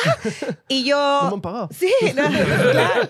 Yo tengo como muy internalizada la frase de el que no es conchudo muere por cojudo. Yo voy y toco puertas. Yo sí soy así. Yo a mí no me da vergüenza ir y tocar puertas hoy esto, hoy el otro. El que no llora no El, mama. el que no llora no mama, tal cual. Entonces fui y le escribí a Rafael, Raf- le escribí a Yaco, le escribí a la misma radio por Instagram. Y los que me respondieron fueron los de la radio por Instagram, que me responde el productor y me dice, oye, te paso mi número eh, y coordinamos. Y me llaman para cantar en vivo la, la barra. Pero ya no me llaman para el programa de Yaco y de Rafael, sino que me llaman para el programa de Matías Brivio. Entonces yo voy y así como me ven aquí, eso sí lo he tenido toda mi vida, que soy muy patera y que soy muy de, como de tratar a todo el mundo como muy bien. O sea, yo no llego a un lugar y miro a la gente con cara de culo. Yo no soy una persona que tiene resting bitch face, todo lo contrario. Y tú me ves en la calle comprando y seguramente voy a estar mirando como que, que compro con una sonrisa en la cara. Sí, soy como que soy así muy... De anuncio Colgate. eh, sí, no sé si el anuncio del colgate, pero sí como que voy caminando por la vida muy así. ¿Por qué? No sé, seguramente debe ser algo familiar, algo que vi en mi casa, no sé, soy así. Este, entonces eh, me gané a todo el mundo. Un mes después votan a una chica que estaba en, en el horario de las 11 de la mañana a la 1 de la tarde, porque llegaba tarde todos los días, la chica, y la sacan. Deciden sacarla porque una de las políticas en, en el grupo Panamericana, que de ahí es Onda Cero, es que sí tienes que llegar temprano. ¿mañas? No es que, a ver, en radio, televisión, en Claro. cosas en vivo. A ver, Sí. en cualquier trabajo no puede llegar tarde. Sí, sí, es verdad, es verdad. Pero ni creas, tal vez en estudios son un poco más permisivos. No debería decir eso, pero tal vez son un poco más. este, y ahí sí, tú tenías que marcar con dedo. En Claro. estudio no marcas con dedo. Eh, igual yo soy muy puntual. O sea, soy- yo hoy día llegué 10 minutos antes. Sí, sí, sí. Entonces, sí, eh, la cosa es que agarran y me, y me llaman, me gané a todo el mundo y un mes después se acordaron de mí y agarraron y dijeron, oye, ¿por qué no te llamamos a esta chivola para que haga casting? Yo para esto nunca en mi vida había pensado en hacer radio. O sea, sí, estudié comunicaciones, pero para mí yo iba a ser comunicadora organizacional. Eh, yo iba a tener una, una, una chamba o de oficina o lo último, o sea, mi, mi goal de vida sí era ser productora en televisión. O sea, trabajar en producción en televisión, en audiovisual, ese era mi goal de vida. Que probablemente si no hubiera tenido la radio hubiera sido eso. Eh, entonces, de la nada me dicen, ¿quieres venir a un casting? Y yo, bueno, ¿por qué no? Voy al al casting, me quedé, me quedé con el programa y me quedé en Onda Cero como tres años. Tres años, tres años, tres años y medio me quedé en Onda Bravazo. Cero. Así fue. Ajá, así empecé en la radio. Eh, ¿Aprendiste a cómo tratar tu voz? Eh, eh, uh, sí, es- es- y eso fue ¿Investigaste sobre ese tema? No, en esa época no investigaba sobre nada. Era muy distinta a lo que soy ahora. Literalmente la macla de hace un año no conoce la macla de hoy en día. Pero eh, sí, y es muy difícil porque la escuela de Onda Cero, claro, cada radio tiene como que su estilo, ¿ya? Entonces, tú tienes un Onda Cero, una, un La Zona, un Radio La Moda, que son como muy como... ¿Dónde está mi gente? No sé qué, Claro, estamos aquí claro. todo activo, no sé qué, a ver, cómo está la gente del micro, no sé qué, bla, bla, bla. Este, y ese ceñito que está pues ahí, este, seguramente vendiendo tú a tu casera, no sé cuánto, bla, bla, bla. Es como todo muy arriba y no puedes tener espacios como que libres, porque es como quieres mantener a la gente arriba, hypeada, es Qué- reggaetón. Qué, difícil. Qué bestia. Claro, entonces yo venía a una escuela de onda cero en donde venía de, de- de eso, de modular la voz, de estás aquí en tu radio, onda cero te activa, no sé qué, y estamos aquí recontractivos, y tienes a Daddy Yankee, y no sé qué, bla, bla, y hablas así como que re rápido. Sí, como con el al lado, ¿mañas? Entonces, cuando me llaman para estudio, fue como, Macla, bájale un poquito el cambio. y yo como, "Ah, perdón. Un poquito menos conero. Claro, sí, claro. Qué fuerte comentario. Entonces. Ojo, eh, ojo, acá tenemos licencia para hablar con es porque conero. yo soy con él. Ah, entonces, claro. Permiso, tenemos la hay los permisos. La. Todo. Bueno, yo también, o sea, la gente pensará que soy muy pituca, pero yo nací y crecí en San Miguel. De hecho, eh, Ricardo y Jorge eran casi que mis vecinos, o sea, yo no los conozco de esa época, pero yo vivo eh, a una cuadra de donde ellos empezaron a hacer stand-up en Fawcett. Man. Mi casa queda en precursores, bueno, la casa de mis papás, en precursores con Fawcett. Entonces yo toda mi vida, desde chibolita, he ido en micro. Yo toda mi vida he sido re clase media. Yo no estaba en un colegio pituco. eh, y yo he aprendido como lo que es tener y lo que es no tener. Entonces, este, sí, ustedes me pueden ver aquí como muy pituca y todo, pero en verdad como que... Eso, eso, fue, eso fue llegando después. O sea, Eh, claro. Llegó con trabajo. Llegó con trabajo. Obvio. Este, así que nada. eh, luego cuando llegué a Estudio 92 me dijeron como que, Macla, bájale un cambio. Aquí en Estudio somos un poco más chill, más relajados, porque claro, Estudio 92 es un estilo más, eh, más relajado, pero claro, muy Carlos, Carlos Galdós, por ejemplo, no es como que, ta, ta, ta, sino que es como que muy relajadamente te va diciendo cosas y te cuenta chistes y no sé qué, y es como que también Más muy fino, inherente y como que bien, eh, que dice lo que le da la gana y no sé qué. Entonces, Estudio 92 es eso. Radio Corazón, por ejemplo, que es a donde voy a ir algún, algún día, entonces tengo que ir Me practicando. encanta cómo lo tienes sí, tan sí, claro sí, hace sí, rato. Sí. Este, de hecho, ya me lo, habían- ya me lo han ofrecido. Ah, ok. Ah, ok. Ya me han ofrecido moverme a corazón, eh, pero no sé qué pasó al final, pero quedó ahí. Duda, ¿alguien ha escuchado Corazón hace poco? O sea... Radio Corazón es más escuchado que No, 92. no, lo sé, lo sé. No No, yo lo, sí, bastante eh, de hecho, ese, ese dato sí lo sabía. Ahorita lo decía porque me estoy preguntando qué música pasan. O sea, es que en mis épocas que escuchaba Radio Corazón, pues pasaban, no sé, Laura Pausini, este... Claro, claro. Ya, pero- siguen pasándolo, ¿no? claro, ¿De hoy Sí. siempre? ¿Eso no es corazón? Eh, O ya están pasando no. reggaetón suavecito ya, ¿cómo es? O sea, Claro, eso no, es lo que quiero no saber. es reggaetón suavecito, Ya. pero tal vez te ponen la balada de Yatra, la balada de Ok. Tini. Ah, ya, ¿Me ya, ya. entiendes? Esa- eh, Eso quería saber, si ya habían dado ese salto. Sí, ya lo han dado, claro, ya, claro. Hay baladas nuevas, la gente Sí, sigue sí. sacando Sí, sí, sí. baladas. Entonces, claro, Radio Corazón es más como que, hola, estamos aquí en Radio Corazón, eh, soy tu amiga, tu amiga Macla, que te va a escuchar. cuéntame todos tus problemas que yo aquí te los voy a resolver. Cuéntame, cuéntame. Ay, que terminaste con tu flaco. Qué, qué pena. Tranquila, que la fuerza la tienes tú adentro. Y yo creo en ti. Y tú vas a poder lograrlo, ¿me entiendes? Oye, Claro. escúchame, una vez en un taxi, este, escuché que al- no sé qué, pero quién tiene un programa así, pero literal que, No, es que que le contaba, no sé si es corazón, ¿sabes? pero ya, pero una vez escuché así, un pata contándole, sí, hermano, lo que pasa es que yo tengo una relación por fuera y ahora está embarazada y, escúchame, un chimichimi así de barrio de... y, y el pata era un señor taxista nomás y a mí me sorprendió bastante hilar como un señor súper random cualquiera en la calle, la confianza en vez de escuchar, no Es sé, que- es pero- que esos son sus Claro, tal Eso- cual. Eso esos a son sus psicólogos. La gente le gusta sentirse escuchada. Sí, la sí, gente sí, necesita obvio. ¿no? hablar. Como el, el tío Choi, ¿no? Que la gente ahí. No, que- sus cosas paranormales, qué. Claro, claro, claro. Si no Es que en mi casa, mi abuelito. Si no, es como que, ¿qué locura estás hablando? Tío Choy, ah, Le te todo. acepta, te acepta. Siempre te acá, ¿no? Cuéntame tu locura, Siempre ¿no? te cree, ¿no? Eso es lo que la es gente como le que gusta. fantasma, ¿de qué color? ¿No? Como que... Ah, ese puede ser, te, te da- no, te hace entender. Capaz lo que has visto es esta vaina, ¿no? No es Como, esa- ah, no ok. estás tan loco, ¿no? Claro, claro, claro. Me has hecho acordar una historia que hablando huevadas. Una chica una vez contó que es borracha le habló un ratón, un pájaro en su ¿Qué? casa. Cal- cal- No me acuerdo de ese capítulo. o sea, sí, en un programa una chica contó y Jorge Ricardo fue. Y obviamente todos la trataron de loquita, no la abrazaron su locura, ¿no? Pero fue como que ella, o sea, y dice que hasta ahora ella, para ella le hablaron, o sea, le dijeron, oye, hola, ¿cómo estás? Tremendo Este, coma etílico. Ah, el examen de posesión que te hicieron. Así, te juro, se lo voy a pasar. Se lo voy a pedir al pastor del- de, mi, de mi ex colegio. A ver Ah, qué tal. mencionaste que tu objetivo de vida era productor de TV. Eh, hubiera cuando sido, era chivola. Sí, cuando era ¿Y chivola. ¿Cuál es tu objetivo de vida? ¿Tienes uno? Eh, creo que no tengo uno, como que no sé a dónde me va a llevar la vida. Entonces, por ejemplo, con lo de Onda Cero aprendí que no tengo la más mínima idea de dónde me va a llevar la vida. Entonces voy, voy, yo sé que la vida me va a llevar por el camino por el que tengo que ir. Y las cosas irán llegando y me iré manejando con las cosas que, que- que van llegando. Eh, por ejemplo, y también es mucho de prueba y error. Por ejemplo, el año pasado me llamaron para hacer televisión. Estuve en Willax como tres meses eh, con Giampiero Díaz en un programa de cocina que nos fue súper bien, increíble, mm, súper chévere el programa. Pero pero también es cierto que hoy en día yo ya tengo como mis valores y mis convicciones y mis no negociables más claros que nunca. Entonces puede venir el- el- la oportunidad de la vida, que era esta, que era mi primer programa en televisión, pero salí después de tres meses, que eso tampoco nunca lo he dicho, que me lo preguntan mucho. eh, salí después de tres meses porque empezaron a grabar sábados y domingos.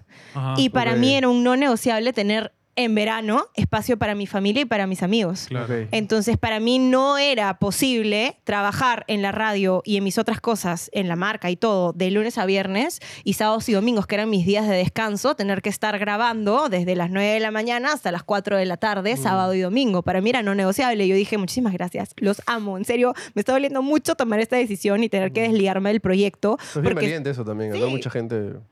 Sí, o sea, como que sí me costó, evidentemente. No fue como que, bueno, no, no, gracias, ya no lo quiero. Porque sí me gustaba el ambiente, sí era muy chévere, la gente de la producción era de puta madre, los quiero muchísimo.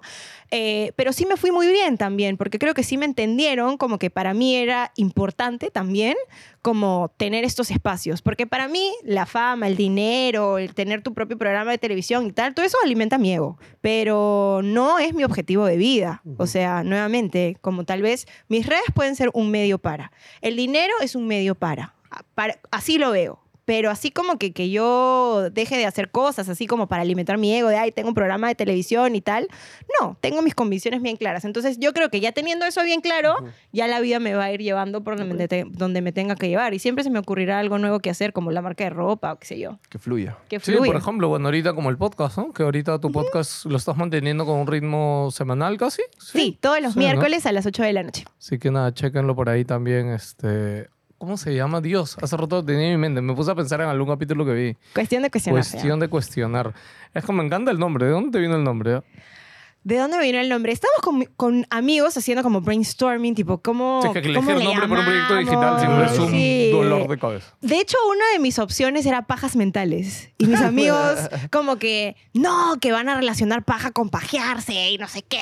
Y yo como que, ay, ya, bueno, no sé. YouTube le va a Claro. No, YouTube no lo va. ¿Tú crees? Ay, ay, YouTube muy- no creo que haya un no, peruano. no, el algoritmo sí. tiene su versión No, peruana. Paja es algo muy latinoamericano, por si Pero acaso. aquí ¿ah? también decimos que paja, como que Claro, chévere. Chévere. Entonces, ajá, más puede- bien. podría ser. Y teníamos varias opciones y por ahí eh, salió cuestión de cuestionar, que es como literalmente el propósito del podcast, ¿no? Como que la gente deje de vivir su vida en automático y dejen de priorizar otras cosas, que se pongan primero y que se empiecen a, a cuestionar poquito a poco algunas temáticas, ¿no? Por ejemplo, acabo de grabar un capítulo la semana pasada, que no sale esta semana, sino la próxima, acerca de ayuda social. Ujú. Que claro, por ejemplo, estamos muy acostumbrados a hacer ayuda social, por ejemplo, desde la culpa. Como yo Sí. tengo mucho y como tengo mucho, le tengo que dar al otro. O, lo- o esta idea que nos han metido de que soy bueno si doy. ¿no? Pero creo que es más chévere dar desde este sentido de bidireccionalidad, que es algo que, rige mi vida también. De hecho, lo tengo tatuado acá, que dice mutual, que es dar y recibir siempre. Entonces, por ejemplo, el hacer ayuda social de alguna manera, por ejemplo, eh, con comunidades en otros lados, es un ir a aprender de esos niños, a ver qué me pueden dar ellos y después veo yo qué les puedo también dar, ¿no? No dar desde la culpa, no dar como que desde estos lugares este, que tal vez son los que nos han impuesto, sino cuestionarnos un poquito más y es como, ¿realmente estoy haciendo un cambio? donando todo lo que me sobra, desde dónde estoy dando esto, realmente me da pena la vida de esos niños, o sea, realmente como que quiero cambiarles la vida realmente quiero hacer algo por, por, por mi país y por la pobreza y tal.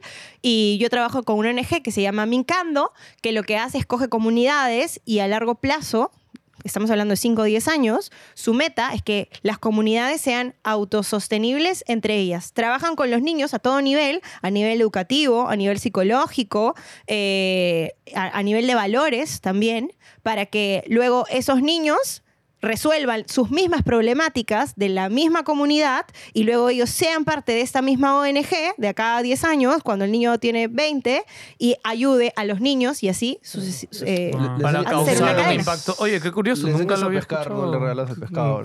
Exacto, exacto, pero, pero desde chibolitos, ¿no? Entonces trabajamos con niños desde los 3 años hasta los 16, 17 y luego ya después de eso empiezas a ser parte de la ONG y a ser y, y- y hacer parte de este engranaje que hace que toda la comunidad vaya girando y ellos mismos resuelvan sus propios problemas. Porque yo no loco. puedo ponerte una bandita, de venir y regalarte plata y venir y, y regalarte, no sé, pues eh, toda la ropa que me sobra, que tal vez sí lo necesitan. Y por ejemplo, no sé, con lo de los huaicos, son cosas que son necesarias porque lo necesitan en ese momento, ¿no? Pero tal vez pensar un poquito más a futuro eh, con otro tipo de ayuda social, ¿no? O sea, eh, con ese tipo de ayuda social que es más como autosostenible en el tiempo. Entonces, el capítulo trata sobre eso.